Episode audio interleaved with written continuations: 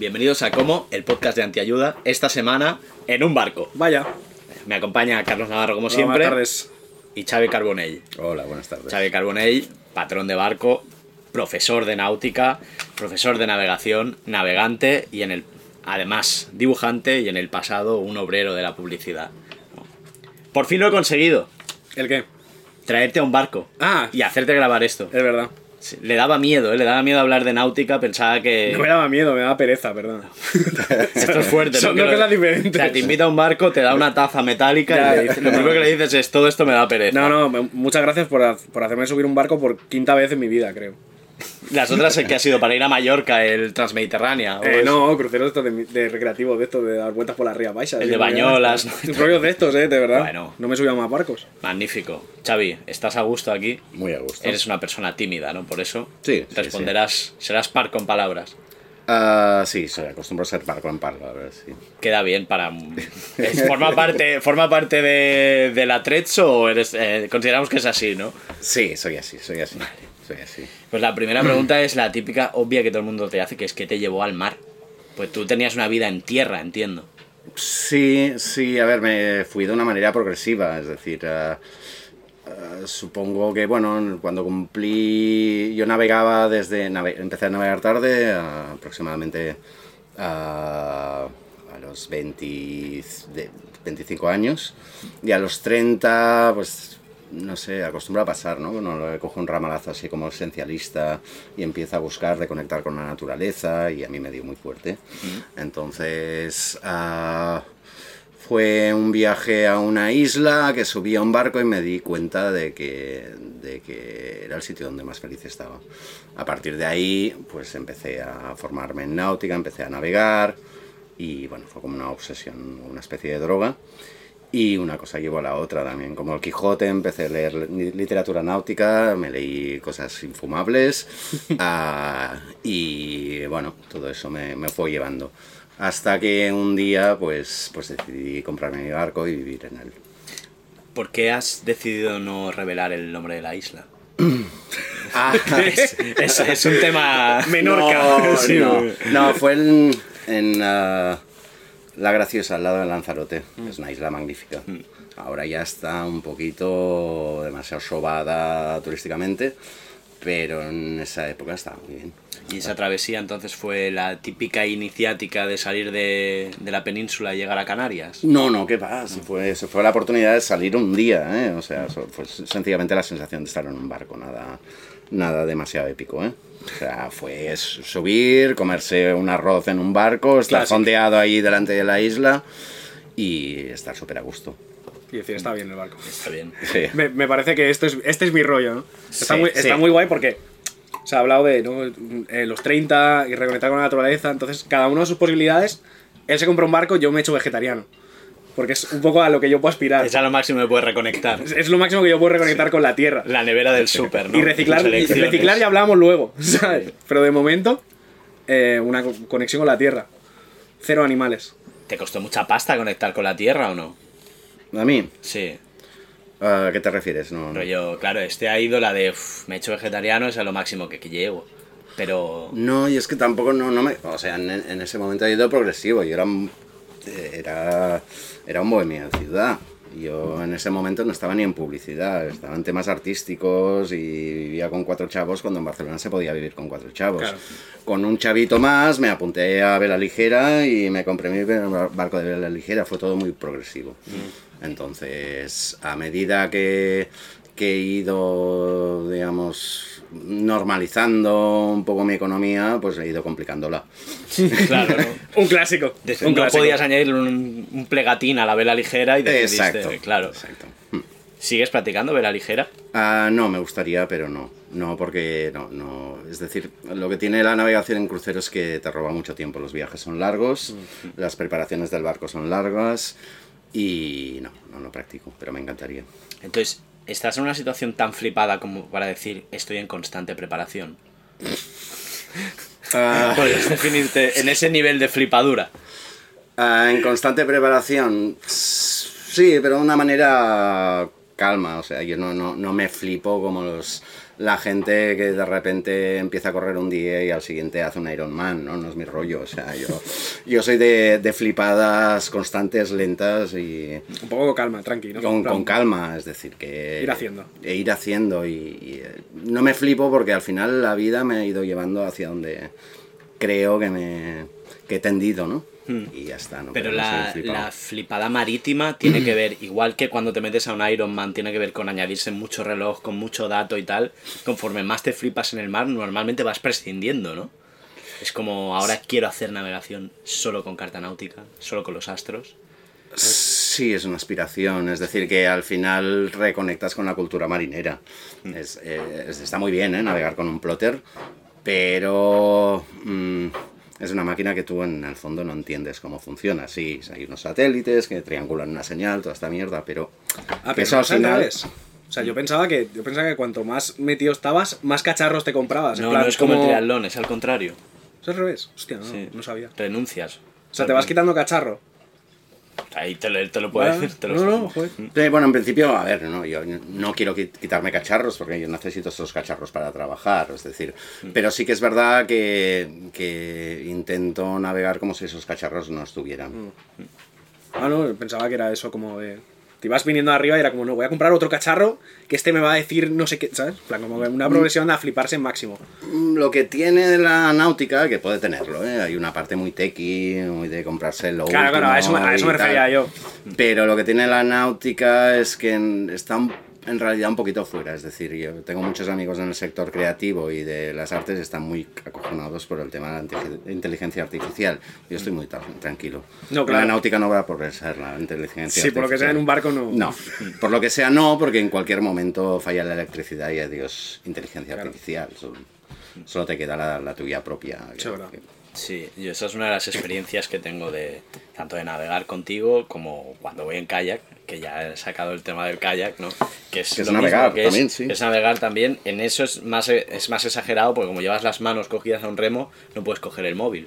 Claro. Y, y creo que es normal que la gente más busque cada vez más experiencias de este tipo, como la gente que va en bici, porque es lo mismo, ¿no? Si vas en bici no puedes, no puedes tener las manos ocupadas. Habrá que ver cómo afecta, digamos, la locura que va a producir en el nuevo contexto de inteligencia artificial en la navegación. O sea, cómo vendrá la gente rebotada de la nueva sociedad de la inteligencia artificial a la navegación, ¿no? Precisamente buscando decisiones autónomas, ¿no? Suyas, propias. Mm. Yo qué sé. ¿Tú notas un aumento de la gente que está entrando en la náutica Sí, o que siente sí, curiosidad? Sí. sí. Hombre, tú. Por, Ya, ejem- por ya, ejemplo. Sí, sí, sí, sí, sí. Pero esto es desde, desde cuándo, más o menos. Es desde, a ver, es prepandemia, ¿eh? Prepandemia. Pero la pandemia sí que, que lo, ha, lo, lo- lo ha amplificado. Mm, bueno, yo creo que, que también, digamos, a nivel general ha habido un nuevo esencialismo, ¿no? Que empezó, empezó yo creo que a principios de los 2000. Y, y luego con las redes sí que es verdad que se está difundiendo un modelo de navegación un poquito romántico, hay muchas hay, mucha gente pues que narra su día a día en la náutica, influencers náuticos, todo esto que yo no, no es que me interese especialmente, pero tampoco lo desprecio porque al final está trayendo gente. Lo Claro, importante es cómo llegas, al final el, el mar te pone en tu sitio, es decir, que... Es un buen que filtro, ¿no? que Claro. Sí, el mar es un filtro, ¿no? Si tú vas soñando con... Bueno, al final la realidad es otra, ¿no? Muchas Mm. veces, pero esa atracción en un país que la vela o la náutica se ha relacionado con instituciones rancias como la, la, la- la realeza, ¿no? decir. Y la Sí, sí, monarquía puedes y tal. Eh, y se ha asimilado mucho pues a, a eso, un- a un entorno muy muy elitista y muy rancio pues me parece bien que entre gente de otro con otras motivaciones más románticas aunque sean posers me da igual o sea al final ah, al final tú subes en un barco y puedes tener la atracción o no la atracción. Yo sé que hay gente que se sube en un barco y no volverá a subir. Se saca el título y no volverá a navegar. Y hay otra gente que de repente se queda enganchada ¿no? claro. a, esas, a esas sensaciones Queremos más garrulos en barco. Como si no hubiera. ¡Ole! eh, eh! sí sí los hay, Hay Ay. mucho Los hay. garrulo, sí. Uy, uy, uy, uy, ¿eh? De hecho, estamos en el puerto de Badalona, que es eh, donde el garrulo con barco se siente más feliz. Sí, lo, supo- lo, lo hay, ¿eh? y no quiero ofender a nadie. Y también hay todo lo contrario, hay gente de clase media y que le dedica todo su tiempo y todos sus recursos a navegar porque es lo que más le gusta. Mm, Es que, Ah, es que yo creo que después de, después de la pandemia como que se aprecia más el, el espacio abierto. Mm. O sea, después de haber estado encerrados tanto tiempo, como que la gente tiene como necesidad de eh, ir a sitios y hacer actividades como con mucho espacio. Totalmente. Entonces, joder, joder, el mar, más espacio que el mar, joder. Mm. Entonces, a lo mejor también por ahí va un poco el rollo de... Sí, ya es, o sea, como Barcelona se ocupó, ¿no? Si hasta en Madrid no cabe nadie, imagínate. Claro. Solo queda el mar, ¿no? Claro, solo queda el mar, ¿no? Bueno. De repente Waterworld. ¿Cómo Una, se tomó? un atolón. Sí, un atolón. ¿Cómo se tomó tu entorno? Porque tú empezaste en la náutica, entiendo, alrededor de los 90 o principios de los 2000 o algo así. Sí. A una fecha Sí, de estas, sí. ¿no? Y tu- en tu entorno fue marciano, que en ese entorno bohemio de esa Barcelona, me lo imagino pre-forum, ¿eh? Ah, sí, por ahí estaba. Ah, ah, sí, bueno, como empecé de manera discreta también, con la vela ligera y tal, no, no se lo tomó mal. No, no. En el- o mal no sé- extrañado, ¿no? o extrañado, ¿no? Sí, ¿no? Aún yo creo que hay gente de, de cierto entorno que aún, aún no entiende exactamente. Te escondías, en plan de cuando ibas al puerto, decías, no, No, voy, a, no. voy a otro sitio. Para nada, para nada, no, muy desacomplejadamente. Ah, bueno. Muy desacomplejadamente. ¿Y has, te consideras que has atraído a gente de ese entorno a... O sea, hay una Sí, comunidad sí. bohemia en el mar barcelonés. Ah, hay, forma pero yo no soy el responsable de No, eso. no eres- No es culpa mía, ¿no? Me, que me, me encantaría, ¿eh? Yo creo que sí que hay gente que ha traído, ¿eh? Pero no, no, no es mi caso. Yo creo que hay gente que sí que, bueno, ha traído a cierta parte de esa comunidad, pues, pues, yo qué sé, pues, más mundo del diseño y ha habido, pues, navegantes que, que han ofrecido, pues, viajes a gente de este entorno, pero no soy yo. Y me parece bien. Yo eh, hoy escuchaba un podcast, un viaje bastante largo en, en barco y he descubierto el concepto del, del como el autostop, pero en- barco, el barco stop. Sí, Esto seguro que ya no sigue existiendo, ¿no? existe. Existe, pero es un secreto que Pero no- ¿cómo funciona esto? Pues eh, no. O sea, tú lo- eh, vas a una isla y hay un jambo ahí y te dice, ¿me llevas? Como que, o sea... No, no, es verdad, es más o menos eso, ¿eh? Lo que pasa es que en realidad, bueno, esto la, eh, existe y tiene, ha tenido como su influencer, que es la gente de los mares, que ha dif- difundido un poco todo este del barco stop y ya empezó así, y está muy bien, pero en realidad lleva mucho tiempo y, y sí que en determinadas zonas de, de navegación donde hay mucho... Hay, hay mucho viajero, hay gente pues que, que va subiendo de un barco a otro porque siempre faltan tripulaciones. Entonces, por ejemplo, en Canarias, en Gran Canaria, hay una regata anual para cruzar el Atlántico. Entonces ahí hay una serie, hay toda una serie de gente que está ahí a ver si coge un barco. A ver si gente lo- joven, a ver si los embarcan y puede hacer esta travesía pues, pues en un barco. Sí, eso existe. Joder. Mm, y se te exige, supongo, trabajar, ¿no? Sí. Hombre, Sí. Que se te cuelga en una vela. Así, Sí, al, final cogen gente pues para que les hagan guardias, porque bueno, Pero en- entonces, esto es una curiosidad que tengo. ¿Tú has cruzado el Atlántico? no, no, no. Aún no. Esto ya está, está en Sí. pre- constante preparación, ¿no? Eh, entiendo, por lo que he entendido yo, el Atlántico se cruza en noviembre o en diciembre cuando los Sí. alisios empiezan a soplar y cuando se acaban los huracanes, por lo que entiendo. ¿no? Es antes de los huracanes, sí, exacto. Los alisios ah, son más, soplan más o menos siempre, pero son más incon- inconstantes durante, durante el verano.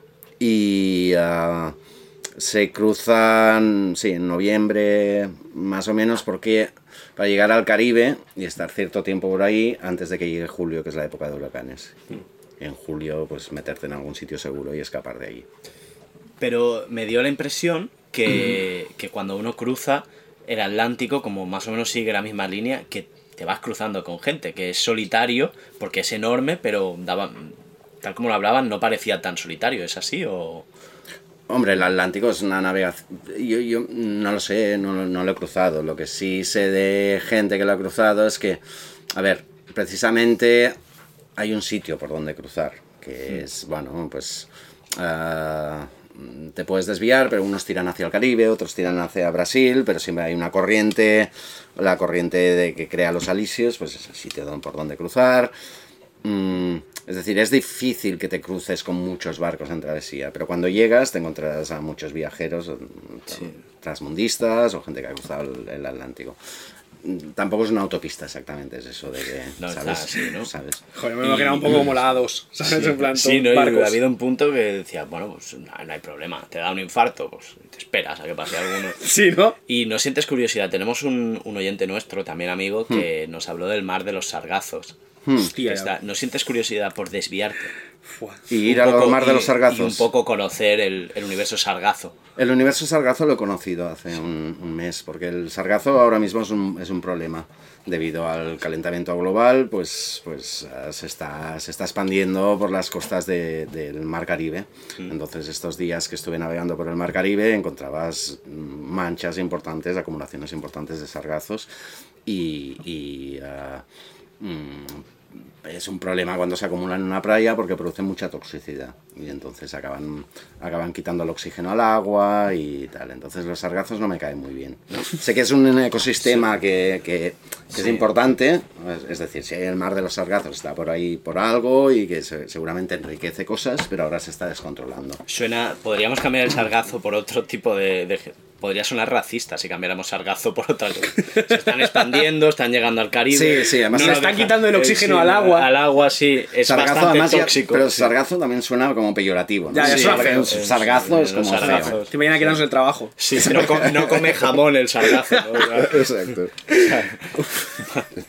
Madre, Madre mía. Eh, es que de verdad, es que de verdad te has subido a un barco y te has puesto peor, ¿eh? sí, entonces es, es una queja común, ¿no? En el Caribe. Entre la gente que os movéis por el Caribe, que es una también Bueno, sí, es un, es un problema. Y luego, ah, bueno, no, tampoco quiero entrar en términos, no, no quiero dar una clase de náutica aquí, pero, Puedes, puedes, pero, sí, pero el sargazo es, es muy denso.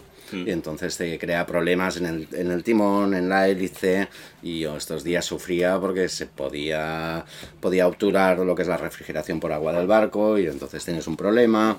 Entonces no es, no es muy amable encontrárselo. Entonces en el mar de los sargazos, la gente que hace regatas oceánicas lo pasa muy mal porque llevan, van arrastrando, digamos, como una alfombra de sargazos cuando salen de ahí, que ni avanzan ni corren, se les bloquea el timón, tienen que esperar a tener poco viento, echarse al agua y empezar a sacar los sargazos de debajo del casco, todo eso. Me parece una locura. Mira que al, al final me he tirado en el mar en muchos sitios, pero tan lejos de tierra, tirarte al agua. Yo antes lo hacía, es decir, que me gustaba cuando, cuando hacía travesía, pues en el punto más profundo, que aquí está sobre los 2.700 metros, si no me equivoco, de, de aquí a Baleares, pues echarme el bañito en ese, en ese punto, ¿no? Era una cosa que, que como que, Pues, es que, es que me estar ponía, mal, ¿no? ¿qué, te pasa? ¿Que te da mal rollo? Mira, es psicológico, obviamente es una tontería, ¿no? No sé, pero- Sigue siendo cero metros. Pero, Pero no luego sé. escuché que los pescadores no dejan que sus hijos se, se bañen en alta mar. Ojo. Y eso es porque saben que hay Porque bestias. sacan pues. cosas, sacan cosas ahí, Sí. sacan bestias y, y de repente Sí. no les dejan, no, no les gusta. A mí me dijeron que una cosa que es a veces un poco rara, que como que la gente que va encima de- del mar, en barcos y tal, no le gusta bucear mucho. ¿Tú eres buceador o solo haces snorkel y tal? Y sí, el, el, el buceo este cobarde que es el snorkel. Sí, ¿ves? Y más allá es como que, que no, que mi sitio es aquí Mi, preparando si- mi sitio es cosas arriba, mi sitio es arriba, ¿no? además. ah, yo soy, aparte soy fumador, tengo un pequeño problema en el oído, tengo, tengo todo mal para... Sí, la verdad Hombre, es que no, no, no tengo paciencia para el mar, ¿no? Es No me como- gusta escuchar mi respiración, ¿sabes? La verdad es que lo Es tienes todo en contra, ¿eh? Lo tengo todo en contra. Joder. No se puede fumar, ¿no? Mientras estás sumergido. No se puede. No, O sea, no se hay- puede fumar. Es, que es como que en los años 50 de haberlo inventado. ¿sabes dónde ¿no? sí se puede fumar? Encima del barco. Ahí se puede Claro. fumar un montón. Aquí está más tranquilo. ¿qué tal? Claro. Pone la bandera alfa y venga, tira vosotros. No he entendido. Esto, quería, quería tirarme el pisto delante del profesor, perdona. Ya, ya, no, no pasa nada. Sí. Eh, entonces, ¿cuántos años dice que, que vives aquí en Sula? ¿no? En el Sula. En el sí. Sula. En el Sula hace seis años, creo. Seis años. Sí, no os cuento, entonces me pierdo un poco. ¿Es tu primer barco? Es mi primer barco. Donde has sí, vivido, ¿no? Sí, Sí. sí, sí, sí. sí. ¿Qué significa Sula? ¿De aquí viene el nombre? Ah, Bueno, la verdad es que el barco tenía un nombre muy feo que no voy a decir y entonces le cambia el nombre. Hice todos los rituales que siempre tienen que ver con ron, con echar ron Vaya. al barco, echar ron al agua, echarme ron a mí mismo. Es decir, todo tiene los rituales estos Vale, o sea, el punto- de el punto común es el ron, ¿no? De entrada, tú a un barco no le puedes cambiar el nombre, ¿no? Hay como un malfario por ahí. Hay un malfario, pero luego hay rituales para compensarlo. Ah, claro, que tienen que ver con... Con ron, Con siempre, ron, claro. ¿vale? Entonces tienes que, pues eso, echar ron por todos sitios, cruzar tu estela, unas cosas así un poquito... Bueno, el malfario en el barco siempre, siempre, siempre ha sido importante, ¿vale? Mm. Yo no soy supersticioso, pero tampoco digo que no, por si acaso, ¿sabes? Mm. Entonces le cambio el nombre y buscaba algo en el contexto que que fuese a la vez local y universal. Y Sula es el antiguo nombre científico del alcatraz, del ave. Es una ave que me gusta mucho porque la- la- está por aquí en invierno, en las migraciones, y, y, bueno, es, es muy grande, es, es como majestuosa y tal. Y es de estas que se tira desde, desde 200 metros, no sé qué altura, ¿no? A pescar, ¿no? Así una... Y me gustó. No, no, muy bien. Buen nombre. Buen, esco- Sí. buen escogido, está guapo. Y luego que es sencillo para decirlo por radio, ¿no? También. La gente pone unos nombres larguísimos. Es que, es que, deletrear. claro, viniendo ahora de aquí, me fija un poco los nombres de los barcos. ¿Qué pasa con el nombre de los barcos? Porque hay cada uno que. Sí, sí. ¿Qué, qué está pasando aquí? Sí, bueno, son cosas. Yo creo, yo tengo problemas con los nombres y con las tipografías de, de los nombres también. Hostia, las tipografías, también no me he fijado en las diseño. tipografías. Es muy hortera, el es muy de- es muy hortera. Pero. ¿Es algún tipo de tradición marinera poner un nombre feo al barco? Ah, no, a ver, la, tra- la tradición marinera es que el barco tenga nombre de mujer. Es como. Yo estoy a favor de eso. Sí, que le llamarías Dolly. Eh, Bueno. bueno, mi cafetera tiene nombre, de hecho. Sí. Sí, mi, ca- mi cafetera está bautizada. Todas mis cafeteras están bautizadas. Con ron, si cruzaste la propia No, estela de la cafetera. Eh, con nada, yo con la compro y digo, tú te vas a llamar X. Ya está. No hay ningún ritual al respecto. Podría inventármelo, pero no. Es, es bastante español lo de que tenga la cafetera nombre. Yo qué sé, tío. Y luego Por lo que me hace feliz. Yo creo que también es uno de los pocos. mm, las pocas grietas de creatividad que se le deja a la gente, ¿no? Entonces, Sí, pues claro. quizá. Eso estaba pensando también, en plan. ¿Sabes? He encontrado nombres terribles, sí. O sea, estás en contra de la creatividad. No, no, Creatividad en de- barcos, no. Sí, democratizar la creatividad es un error. O sea, esto de no, todos somos creativos, tienes que soñar, no todo el mundo tiene que soñar. A ver, no- La gente que sabe soñar, mejor. ¿no? No me, puedo, no me quiero poner exquisito, pero hay gente que se flipa mucho. O sea, los nombres o se ponen muy épicos, o se ponen graciosos con el nombre del barco. Es- Respétalo, ¿no? No, no, Respétate yo estoy, contigo, también. yo estoy contigo. Estoy contigo. Yo creo que el nombre, bueno, el, el barco es una cosa que te protege, tienes que cuidarlo con cariño, ¿no? Y tienes que elegirle un nombre con mucho cariño, sin fliparte, sin hacer bromas, ¿no? ¿Y, y cómo es vivir aquí en la Sula? En el Sula, muy bien, la verdad, no sé, cómo... Es que es- esta pregunta es muy genérica, pues. Si no, mm, vale, el primer día en que tú entraste dijiste, va, Vale, ya está. No, en plan, ya está, ya lo he hecho, soy la clase de flipado que se va a vivir en un barco, primer día. Entras aquí. Como, no, no, yo, es que... No, no, yo, yo eh, entré con la idea de que quizá me equivoque. Ah, vale. Quizá no me gusta vivir en un barco. Oye, ¿vale? pues, Y, y yo lo tenía, además, lo, lo iba, lo- era un sueño que tenía desde muchos años. ¿eh? Pero. Pero. Me concedí ese beneficio de la duda. Digo, sí, quizás esto es una mierda y, No, no. y tal. Entonces entré y efectivamente el primer día fue una mierda. Horrible. O sea, porque además entré como el día que empezaba el frío, en noviembre, que entró el frío de repente. Y digo, vale, me he comprado un calefactor, perfecto. Enchufo el calefactor y saltaron los plomos del barco, de la torreta. ah, y no tuve manera de solucionarlo. Por lo tanto, el primer día lo pasé en un saco de dormir, muerto de frío.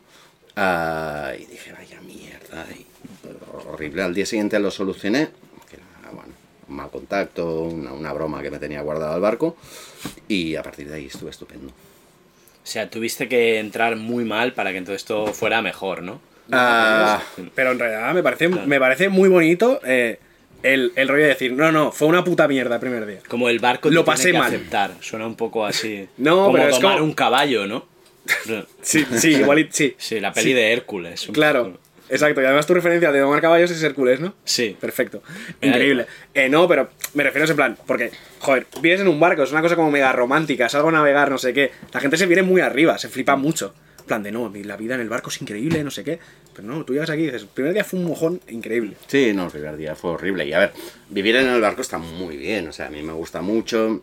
No sé, ¿cómo estáis vosotros? ¿Estáis a gusto aquí, no? Es tranquilo, no hay ruido, tal. Hay cosas que están súper bien y en verano pues, pues tengo una terraza fantástica. ah, tal. Hay cosas que son más incómodas. Es- bueno, tienes que hacer un casting importante de lo que subes al barco. O sea, te tiene que claro. servir porque si no tienes muy poco espacio. Ah, los, el- lo que he hecho en falta es una ducha guay ¿no? y una- un baño guay, ¿no? Utilizas los del puerto y tal. Hay cosas que, que no, son, no son una maravilla. ¿Y qué pero al final el me compensa. ¿Qué tal el vecindario? Bien, bastante bien. Sí. Bastante bien, hombre. eh, Hay de todo, ¿no? Pero. Pero. Pero bien. Bien. Es una. Es otra dinámica, es comunidad. Sí, es un rollo comunitario. plan- Sí. Entonces, bueno. Se te va la vida hablando por el pantalán con vecinos. Sois un poco... ¿Tú has visto Trailer Park Boys? Es un poco... Vivís... Es, un- es como un... No la he visto. O sea, bien Ha dicho todo lo contrario, de hecho. No, claro, pero a ver, es Trailer Park Boys va de un parque de caravanas de caravanas, americanos sí. donde hay gente muy cutre. Sí. Aquí lo de la gente muy cutre lo tachamos, pero es un parque de caravanas. Sí, es, es- o sea, tiene mucho que ver con el caravaning también y, y de hecho mucha gente que vive en el barco tiene como, como afición tener una camper e irse por ahí con, con su furgoneta y tal, o sea que es que conecta mucho ¿no? con este tipo de vida. A mí de todas maneras ah, me gusta mucho vivir, pero cuando le encuentro sentido es cuando cojo mi casa y la hago navegar, ¿no? Y de repente se inclina toda la casa y vas navegando con las velas y te vas pues, pues a otro sitio, una, de repente estás fondeado en una cala fantástica y estás con tu casa ahí, ¿no? Ahí es donde me entra la emoción de y cuando le encuentro sentido. ¿Y cada cuánto lo haces? Pues lo hacía pues dos, tres veces al año, siempre que tenía vacaciones.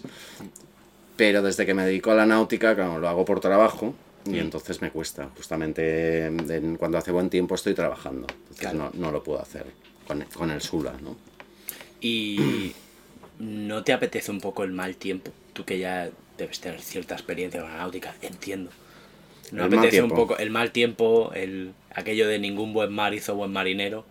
Pues salir por ahí. Un poco de desfogue. Un poco de decir, venga, ahora soplan muy heavy y voy a jugarme el barco. No. ¿Qué? No, no. Tú lo harías con tu casa. Es Ya, que, es que, claro. Bueno, pero quiero que responda él. Vale, no, no. En mi casa no se mueve. No, no, con mi barco no me apetece para nada. O sea, que Por no, lo que sea. no, no, por lo que sea. Porque todo es muy caro y porque si rompes cosas, pues es muy caro. Ah, la concepción de mal tiempo es, va variando. Con la experiencia, ¿no? Ahora ya nada es más tiempo. No, sí, sí, sí. O sea, yo me lo miro mucho y sigo siendo muy prudente y que te diría que cada vez le tengo más respeto al mar. Entonces, ah, le tengo más respeto, menos miedo, pero más respeto. Entonces, pues, claro, mal tiempo que es, ¿no? ¿Sabes? O sea, si es un temporal no salgo, está claro, ni, ni salgo con mi barco, ni salgo con, con alumnos, ni tal. pues, Es un tema de ¿qué, qué haces ahí? ¿Quién ha mandado, quién cojones ha mandado a estar ahí? O sea, jugándote la vida, no estamos a- ahí para eso.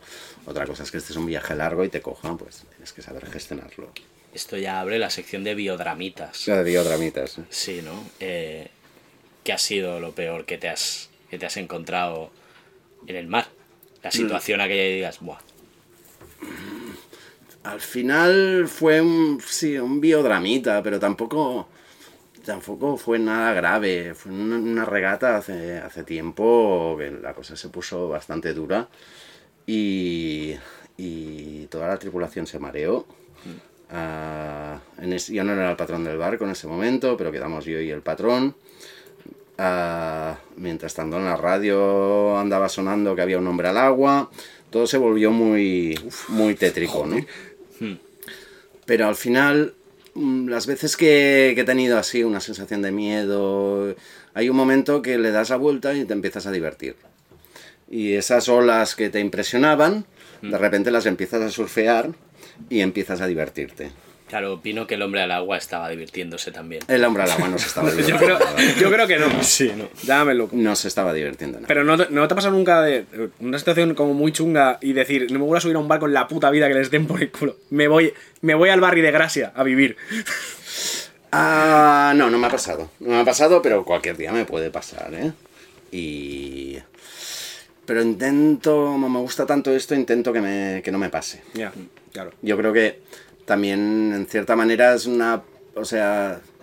mm, eh, hay una parte de responsabilidad para no ser demasiado épico en todo esto. No fliparse, ¿no? No Un poco fliparse. mantenerse Mola- en el... mola no seas fliparse. tan bajado. es sí, un barco. Sí. No el Poseidón. Está Sí. bien, ¿no? Es decir, que sí, y tampoco hay que tenerle miedo. Es decir, que si te lo encuentras, yo, yo, sé cómo gestionar situaciones difíciles, pero no las voy a buscar. Ya está. Claro. ¿Te encuentras con mucho flipado? Sí, con gente mucho. que- mucho, ¿no? Eh, O sea, Pero durante toda, durante toda mi, mi vida como navegante me, me he encontrado. Y antes como publicista, bueno, ya ni hablemos. No, pero eso, Claro. ni- eso ni cosita, ¿sabes? ¿Qué dices?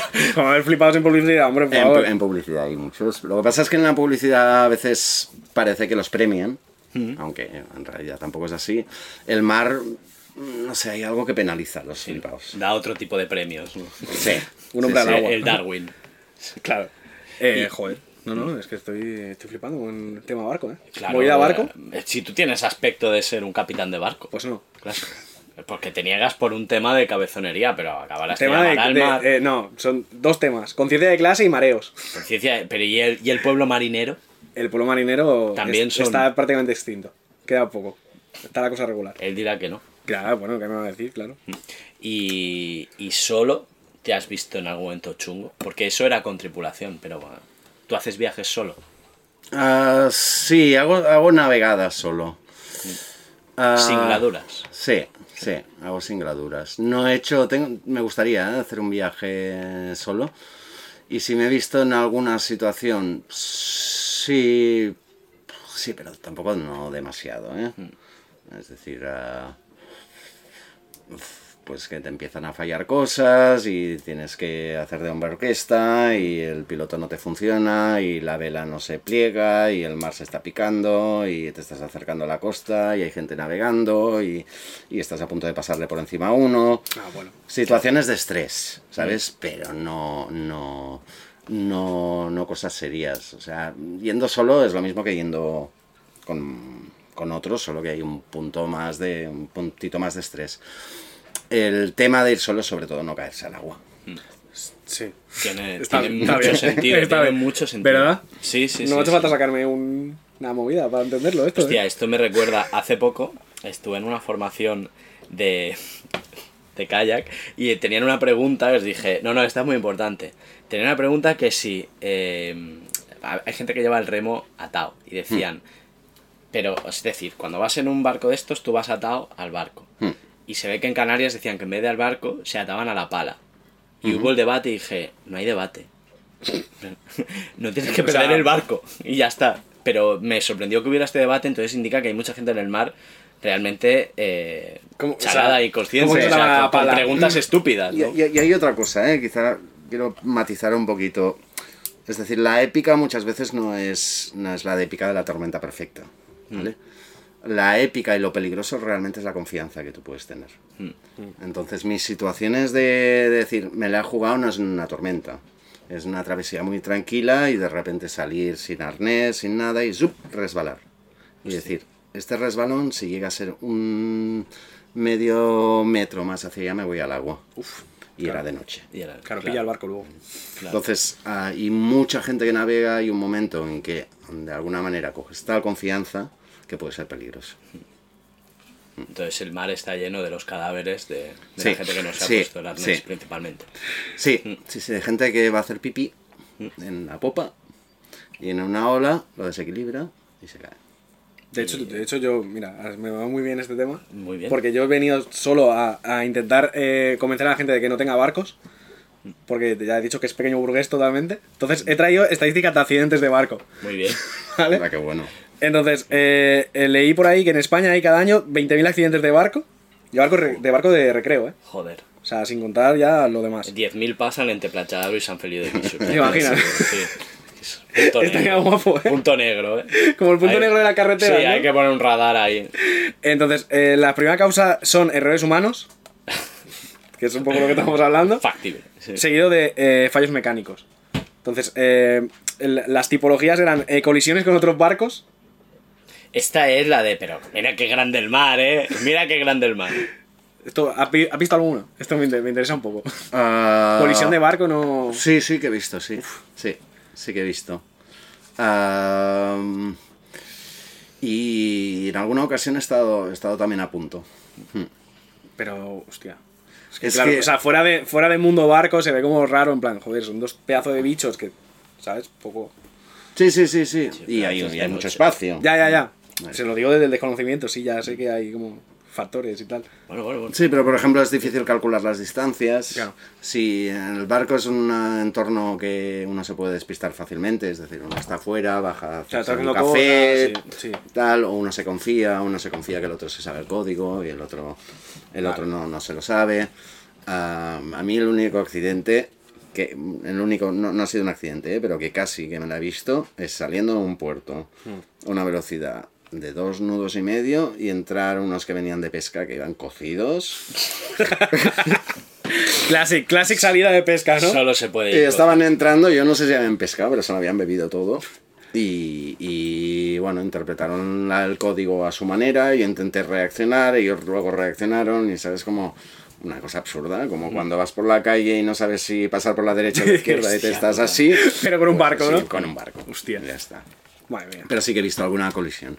Y una causa, no sé si estaba escrito, una de las, de las causas de accidentes o de, o de más de percances es la quedarse sin, sin combustible. Eh, no, no, pues no la tengo, ¿eh? A ver. Esto es demasiada ambición por pescar, ¿no? Bueno, esto principalmente barcos se, de pesca. se puede contar como negligencias un poco, ¿no? Es una negligencia, totalmente, totalmente. Eh, luego tengo también eh, colisión con, aparte de con otros barcos, con objetos Sí. fijos y flotantes. Sí. Eh, obstrucción de hélice. Bueno, Y luego, eh, luego ya lo más heavy, hundimientos, incendios y embarrancadas varias. a mí lo que más me hizo gracia cuando hacíamos el curso es que lo que sí nos decían, una cosa era no mear por la popa y luego no ponerse eh, en la proa, en plan Titanic, Sí. porque es como otra causa de matarse. Sí, sí. O sea, De- que en, en plan, en los, esta los- lista... los extremos del barco, en plan, los extremos del barco, ojo, no es para hacer el De hecho, le han puesto un nombre, se llama bow riding, bow es proa en inglés, Sí. y lo han prohibido específicamente. O sea, me gusta mucho que una causa de accidente sea Titanic. Sí, sí, es, Sí. es una causa. Fantástico. Es otro muerto más del Titanic. Jake Cameron, ¿no? Jake Cameron, de verdad, ¿eh? Y ya está, esos, esos son todos mis choques. Eso es, esto es lo único que te interesaba. Sí. Con, esto, con esto tú pensabas desmontar la náutica. No, tengo más cosas. ¿Tienes más cosas? Tengo más cosas, hombre. Sigue desmontando la náutica. Eh, Venga, ahora, clase, clase social. Está mal que, tengas, que vivas en un barco. No, no está mal. Sé pobre. No está. ¿Quién ha dicho eso? ¿Quién ha dicho eso? Es hombre? tu argumentario. Eh, no, no me ha- Bueno, sí, un poco sí. Ten vergüenza. un poco sí, la verdad. Ten vergüenza. Eh, no, pero yo he traído cosas para intentar eh, pa intentar que la gente que se esté planteando comprarse un barco diga, hostia, pues a lo mejor no. Me voy a comprar un 4x4. Que es igual de grande, que es igual de grande y. Lo peor, ¿no? Voy a pasar las vacaciones en un parking porque me he camperizado algo. Exacto, exacto, exacto. Voy a vivir peor. Entonces, eh, he traído la historia del bainero Essex, ¿vale? Uy, Ah, ¿Se- ¿Te suena a ti, Ah. bainero Essex? Se las sabe todas. Claro, se sabe todas, he estas- se las todas de marineros. Entonces, el bainero Essex, pues como su propio nombre indica, era un ballenero, 27 metros de lora y 288 toneladas, ¿Mm? que salió de Nantucket en 1819, dirección Pacífico Sur, a pues cazar ballenas. Claro. Que era una cosa que se hacía en el siglo XIX. Mm. ¿Vale? Entonces, ¿qué pasa? Un año después, se encuentra un cachalote gigante que le pega dos hostias y lo hunde. Bueno, es el juego, ¿no? Hombre, normalmente no, no esperas que la ballena te ataque. Si son marineros como aquí, Xavi, pues te puedes esperar. Bueno. Eh, eh, ante el ataque de un cachalote, ¿cómo te, cómo te defiendes? yo creo que no te defiendes. ¿eh? Es- Eso no está. Moby Dick está, está inspirado en ese exacto, suceso. justo. Sí, sí. Ah, Pero también te digo, Moby Dick eh, se quitó mucha parte, ¿eh? O sea, limpió bastante, ¿eh? Porque esto... eh, pf, madre sí, mía. sí, sí. O sea, porque... claro, Limpió y, a- y añadió. ¿eh? Y es que sí, soy muy, sí. me gusta Claro, lo mucho hizo, Moby como, Dick. lo hizo como muy épico, pero... Bueno, la épica no había mucha. Pero en el fondo el que se defendió fue el cachalote. Sí, ¿no? sí, Que sí, claro, claro. Ah. Ahí, claro, o sea, en Moby Dick es un poco el rollo este. Es un poco el, el toro no siente. No, el, el- Has defendido, has encendido la ballenomaquia. No, porque, o sea, Moby Dick sí que tiene todo el componente de la naturaleza contra el humano, tal. Pero la historia real es mucho más, mucho más darqueta. Sí, ¿no? ¿Vale? Porque entonces se hunde el barco y 21 marineros se suben en unos botes y acaban naufragando en, en una isla de la Polinesia que es la isla de Henderson. Ajá. ¿Vale? ¿Qué pasa? Que se quedan en la isla y eh, empiezan a pasar cosas. ¿Vale? Se les acaba la comida, el agua dulce que había en la isla se acaba también. ¿Vale? Enfermedades típicas de este rollo, pues edema, deshidratación, di- eh, deshidratación, diarrea y tal. También me gusta mucho que eh, especifican claramente que se quedaron sin tabaco y eso les dio ansiedad. A ver. a Como que tenían un mono muy fuerte también. Normal. Porque marinero fumar, ya sabes. Sí. Eh, y entonces deciden que lo mejor que pueden hacer es volverse a montar en los barcos, o sea, en los botes, e intentar encontrar algo o alguien que los Que hay salve. que estar aburrido, ¿eh? Claro, bueno, es que se vieron en la tesitura de quedarse en la isla o irse. Ya, y y dijeron- dijeron- De hecho, tres se quedaron en la isla y el resto se fueron en un barco. Fueron los botes. ¿Qué pasa? Que los de los botes eh, tuvieron que comerse a los muertos. Claro. Porque eh, no, no tenían comida. Y entonces sobreviven ocho a base de roer huesos de muerto. Buah. Y entonces, eh, cuando, cuando los rescatan, van a buscar a los dos tres de la isla. Y ahí se acaba la historia. Ahí se acaba. Y los otros que habían comido tan de lujo, no digo, bueno, de es hecho, que para tres está, la isla da, está ¿no? guay porque hay uno. O sea, no tengo, no tengo apuntado los nombres, pero hay uno que ya lo calificaron de gafe y ya no, no lo quería ninguna tripulación. Luego había otro que se chifló y ya no volvió a tocar un barco. Y luego hubo otro que estaba perfecto, que estaba normal y siguió navegando hasta que se murió. Tranquilísimo, ¿eh? pero en plan cero trauma. Bueno, ha pasado. Esto, esto está bien, porque a ti en el mar, ¿te ha retado alguna vez la locura? Has dicho, has sentido en algún momento en plan, me estoy volviendo loco. No, Se no, me está yendo, no, ¿no? no, no me ha pasado. ¿No? Me ha pasado más en tierra que en mar. Más en tierra, Sí, de- sí, sí. No, pero, pero es una cosa que me interesa mucho. El ocio cuando estás en el barco, ¿cómo se gestiona eso? ¿Mucho libro? Ah, sí, libro. Sí, sí, en el barco tienes tiempo para todo. Puedes leer, puedes cocinar, puedes. Es decir, y luego el ocio, cuando estás en travesías largas, llevas una vida muy pautada. Entonces, te pautas la vida, que es una cosa que está bien, ¿eh? Sí. O sea, ah, y es un. Mi, mi juventud ha sido más bohemia, más de no pautar las cosas. Yo estudié Bellas Artes y era más como como de, de ser más funky, pero he experimentado eso de navegaciones largas, de tener la vida pautada y bueno, tienes una guardia de tal a tal, de tal, Pues tal, tienes que cocinar, de... Y entras en una, en una dinámica muy, muy, muy interesante. Hmm. Entonces, ahí los espacios que te quedan es en el... eh, cuando estás viajando largo, el- el, eh, lo más importante es descansar. Y entonces le coges un, un, un gusto a dormir. Pareciera, pareciera que en otra vida hubieras entrado en un, en un, en un convento de clausura tranquilamente. Sí, es una parte así como de clausura, pero pero sin este misticismo y además en la naturaleza, ¿no? Los, esos están cerrados. Tú estás aquí sí, recorriendo la naturaleza, ¿no? Un eremita, por Pero, sí, pero claro, entiendes, entiendes por qué hay cierta gente que, que pauta su día a día Claro. Para tener una, otra percepción de la vida, ¿no? Era un poco, era un poco elegir entre barco o Baibona de las monjas, ¿no? Sí. Un poco a ver qué, a ver qué pesa Eh, más. Yo, yo te juro que muchas veces pienso que hay en nuestras sociedades hiperaceleradas hay mucha necesidad de alguna gente, o sea, si siempre ha habido sitios de clausura y reclusión, que ahora falten tanto, es raro, porque gente Yo, ma- yo ma- yo mato, ¿eh? Yo ahora mismo mato por una semana, yo solo eh, leyendo. Pues mato al puede- que sea, pues, ¿eh? Pues tú puedes, O sea- puedes recluirte. Lo que pasa es que eres un poco vicioso y follarín, que si no estarías de. Pero bueno. Eso es lo que te separa a ti de. Pero porque, bueno. por otra parte. Y porque tengo que trabajar también. No, pero trabajarías en el, En el eh, huerto, como ¿no? monje, Hora ¿no? en labora. Sí, o, o con incunables, trabajos de esos de. Ah, uf, eso estaría guay, ¿eh? Si eso te pega. Me gustaría bastante. Archivista, tal. Me gustaría bastante. Pero no, el capitalismo me dice que tengo que trabajar para... Antiguamente, yo te voy a explicar, antiguamente. Ah, vale, esa gente- explícamelo, por favor. esa gente, si tenía alguna necesidad, como había gente que se dedicaba a vender sexo y tal, pues entonces no cubrían como, el no como- claro, no como ahora, ¿no? Ahora no pasa. Ah, ahora, por favor, ¿qué estás diciendo? No. Eh, no, pero a veces lo pienso, y, eh, o sea, yo pensando en plan, yo que sé, por ejemplo, vacaciones. Sí. ¿Qué voy a hacer en vacaciones? Y digo, joder, es que yo me iba una semana a cualquier lado a leer y que me dejen en paz, ¿sabes?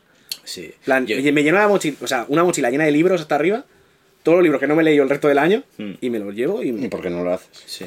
porque soy pobre y tengo que trabajar. Perdona, pero para leer. Pero para leer, ¿no? hace falta- libros valen- valen Que te acojan, valen que te dinero, los acojan en algún... ¿no? Sí, ya, O sea, ya lo intento. Haces barco stop y lees a ver si te marea. no pude leer no he, nada, le- no he leído en barco, es verdad. No he leído así de seguido en un barco. No, Mm. no suelo marearme en vehículos mientras leo, pero en barco no he probado. Bueno, Porque estaba ocupado mareándome, claro. Entonces no podía leer. Bueno, bueno. Entonces, eh, pero también me parece que el ascenso de la religión de las religiones New Age tiene eso. Plan, ¿el qué? el yoga y todo eso, pues eh, no está bien ser cristiano por lo que sea para alguna gente Ah, y sí, entonces claro. buscan lo mismo Sí, pero, eh, sí. yo qué sé con, Sí, sí, mucha gente lo usa de sustituto como con, en con plan... cuencos tibetanos No, pues es en plan, necesito una creencia, pero el cristianismo está, está de modé, se ve mal. y entonces mejor Dame- el sincretismo este ahora claro, moderno el dame el Bikram Yoga, ¿sabes? Pues venga. Ya está. Pues yo qué sé. debe haber una escena bastante yogi ¿no? en este pantalón un, Ah, un mood yogi hosti, pues te diría que no, ¿eh? ¿No? No. es más fumar este es el pantalón de fumadores pasa La verdad es que es, es bastante eh, heterogéneo. No, no, no hay mucho, mucho yogi, no hay mucho flipado así de. No, no. Mm, no sé, yo creo que la gente que navega no tiene tiempo de muchas cosas más. Se concentra en, en navegar y encuentras, al final en navegar encuentras muchas cosas. Es decir, encuentras una mística sin mística, encuentras un New Age sin New Age. Es decir, que cuando vas llevando el timón, pues tú entras en tu proceso de meditación. Y, y estás ahí horas y tal, porque es eso, son cosas muy esenciales. No hace falta tampoco una carga. Hostia, pero no, no a todo el mundo le gusta eso, ¿eh? O sea, el tema Mm. de estar como haciendo una cosa. plan, tú vas, yo qué sé, pues eso, con el timón. Vas con el timón. O sea, puedes estar pensando en tus movidas, pero al final estás en el timón y te puedes tirar ahí un montón de rato. Hay gente que no lo. Gente como que no le. El estatismo este de estar todo el rato haciendo lo mismo y como agendarse el día muy fuerte, como, como muy marcado, hay gente que no le gusta nada. Ya, ya, no ya, aguanta. entiendo. Hay gente, Hay que gente, no se- sí, un poco que no se aguanta ella misma, exacto. Y, y también es verdad que no es nada contemporáneo todo esto. Ah, no, hombre. que no es nada contemporáneo. Pero no sé, yo, yo supongo que, que, que, bueno, que yo lo necesito.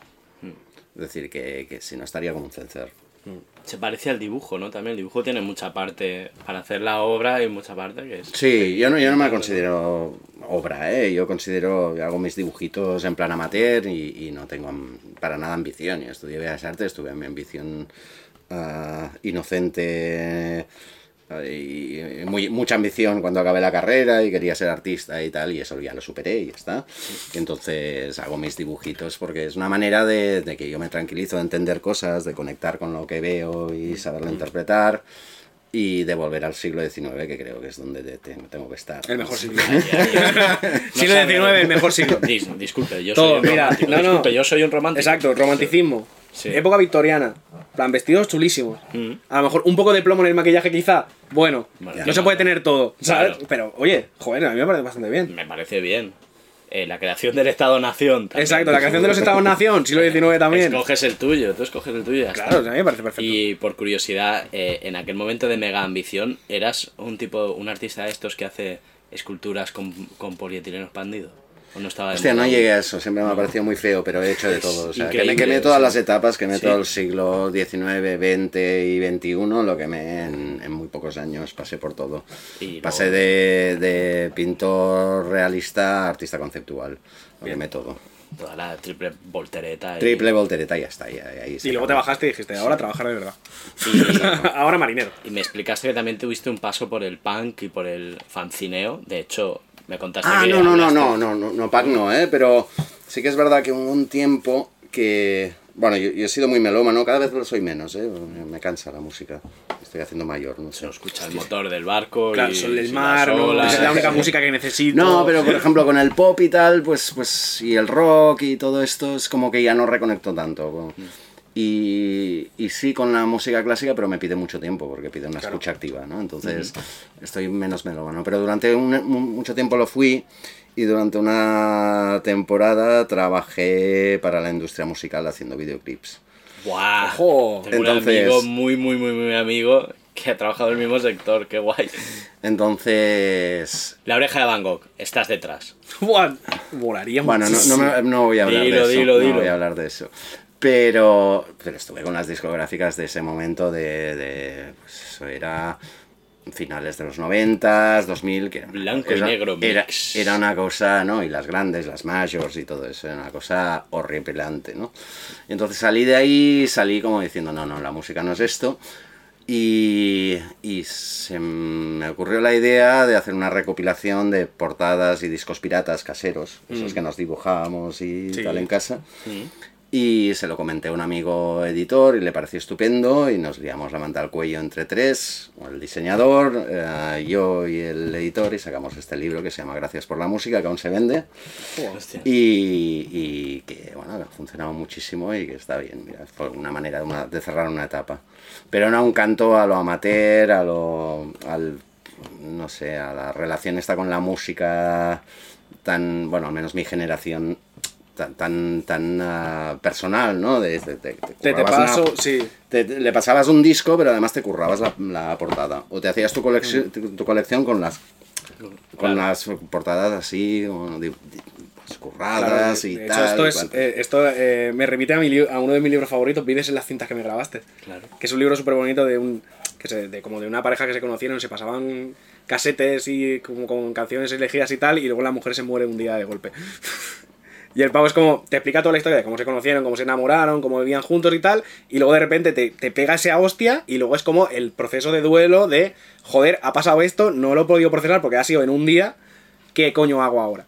¿Sabes? Está muy, es de mi libro favorito, me encanta. Qué guay. Que es una bajona que flipas también. Pero ya, no ya. pasa nada. Sí, sí, sí. ya. A mí siempre me dejas con el culo torcido, tío, cuando sacas este libro. Es que yo, no, no, yo no sería capaz de leerlo, yo me echo a llorar y ya está. Yo me tiro O sea, ahí- en inglés se llama Love, Love is a Mixtape.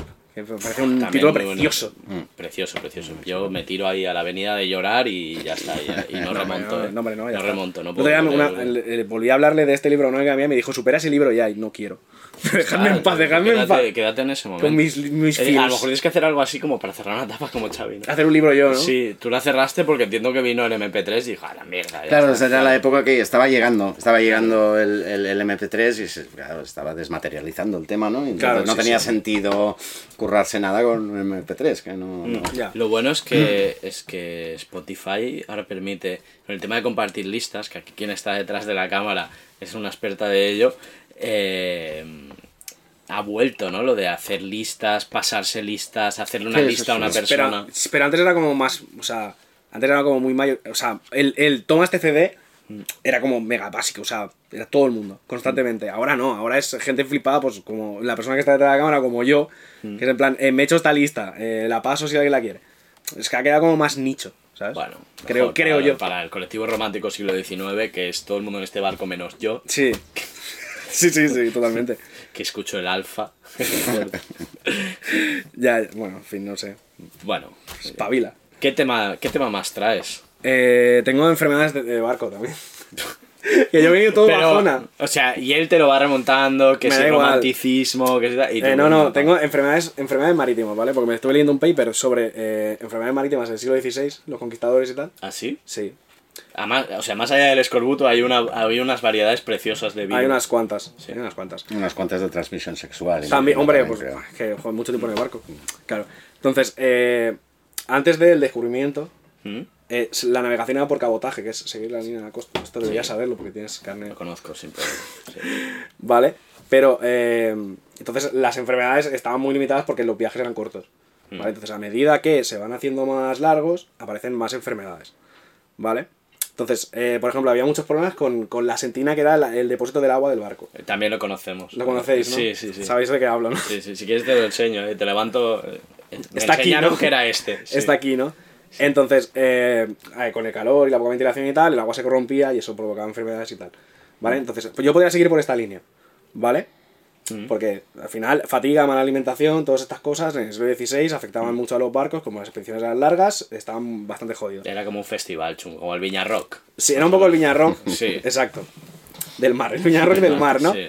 Pero eh, luego lo pensé y dije, joder, esto es del siglo XVI. ¿A quién coño me importa esto? Esto ya está erradicado casi todo. Claro. ¿Vale? Entonces eh, dije, vamos, vamos a pasar del siglo XVI y vamos a ir al siglo XXI. Y eh, decidí mirar enfermedades en cruceros. Que deben ser indigestiones principalmente, Un- ¿no? Sí, un poco, un poco así. ¿Vale? Entonces, eh, yo eh, pensando dije, joder, lo más cerca que hay ahora de una galera es un, cru- un crucero. Entonces, eh, un poco he traído el listado de enfermedades de cruceros, ¿vale? Entonces, que son gripe y enfermedades respiratorias, por aquello de concentración de gente. Y aquella gente que al principio del COVID se quedó atascada en cruceros. Hostia, es verdad. Buah, que no nos dejamos cogerse en ningún lado, ¿eh? Sí, pf, otra cena con el capitán. Es que lo del, crucero, lo del crucero es fuerte. es En plan, una estás ya de capitán, Ya, ya, ya. pf, todos los días. Encima el capitán era un cuñado. Más marisco. Todos los mismos chistes todo el rato, ¿no? Eh. Buah. Eh, luego, eh, los norovirus, que es como que te provocan eh, pues, eh, vómito, diarreas, cosas así estomacales. Vale, que eso es un buffet que te sienta mal. Pero esto sigue sin sorprender a nadie. No, esto pero sigue siendo el Viñarrock.